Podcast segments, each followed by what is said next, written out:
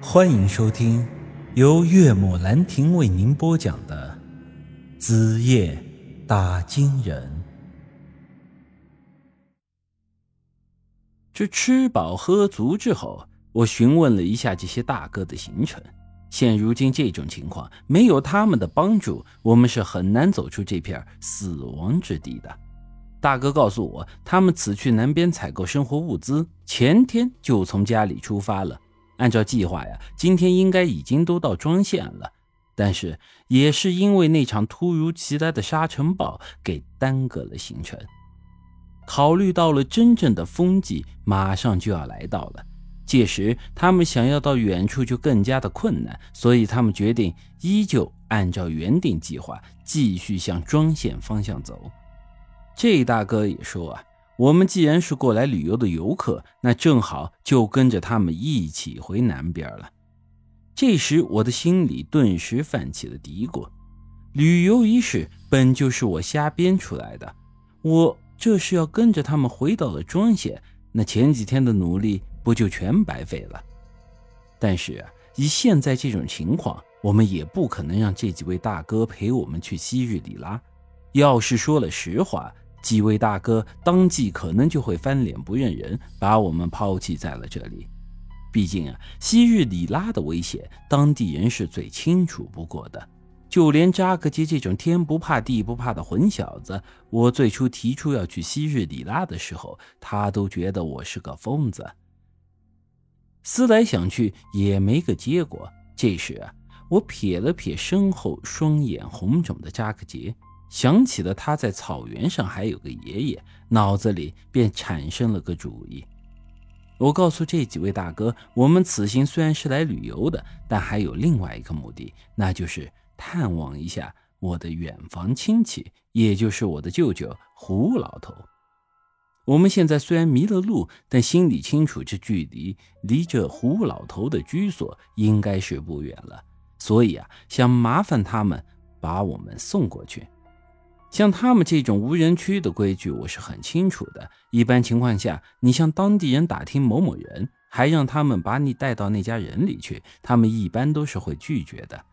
很简单的一个道理，选择生活在这种鸟不生蛋的地方的人，一般都不是普通人。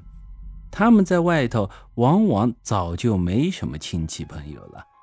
如果某一天有人来到这个地方说要找他，那很有可能是来寻仇的。当地人为了不给自己带来麻烦，一般都直接说不认识那人。即便是说漏了嘴，之后也绝不可能给外来人带路的。我对这几位大哥说了这些，见他们的脸色有变，想来他们就是产生了这方面的考量。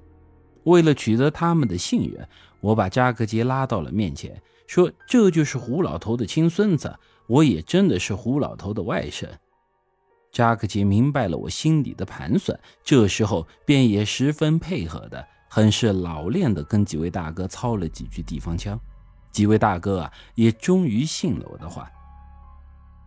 在家靠父母，出门嘛就是要靠朋友。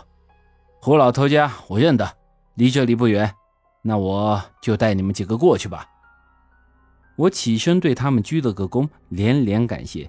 又从包里掏出了烟，给他们一人一根，点了起来。我不知道他们是不是都抽烟，但是想着这种五十来岁的糙汉子，有哪个是不抽烟喝酒的？带头大哥当着我的面抽了一口，却是呛得连连咳嗽了起来。紧接着，白色的烟雾从他的耳朵鼻子里冒了出来，这场面啊，还有些滑稽。哎 呦，怎么，大哥？嗯，您不抽烟的吗？他也是很尴尬的笑了笑，呵，抽，当然抽，只是我们平时抽的土烟，你这城里的洋货劲儿太大了，我有些不太适应。于是之后，我们便顶着草原上的圆月，开始朝着扎格杰家的方向前进。这领头大哥很是热心，考虑到扎格杰身体虚弱，还未恢复。便把自己的马让出来给扎克杰骑，而自己则是跟着我们走路。一行人赶着夜路，连着走了三个多小时。之前我虽然吃了东西、喝了水，体力有所恢复，但这身体终究还是没有刚进草原的那种状态。跟着马队走到这时候啊，我也有些累得走不动道了，便问这个大哥几时才能到胡老头的住处。大哥没多说什么，只是说快了。一个小时前，两个小时前，我也问过他，他也是说快了。我心里想，这当地人说话都是这么含糊的吗？我问扎克杰前进的方向，他说是往北一点，往西一点。那这一点到底是多少？那问这大哥还有多久能到？他告诉我快了，但这快了又是多长时间呢？本集已经播讲完毕，欢迎您的继续收听。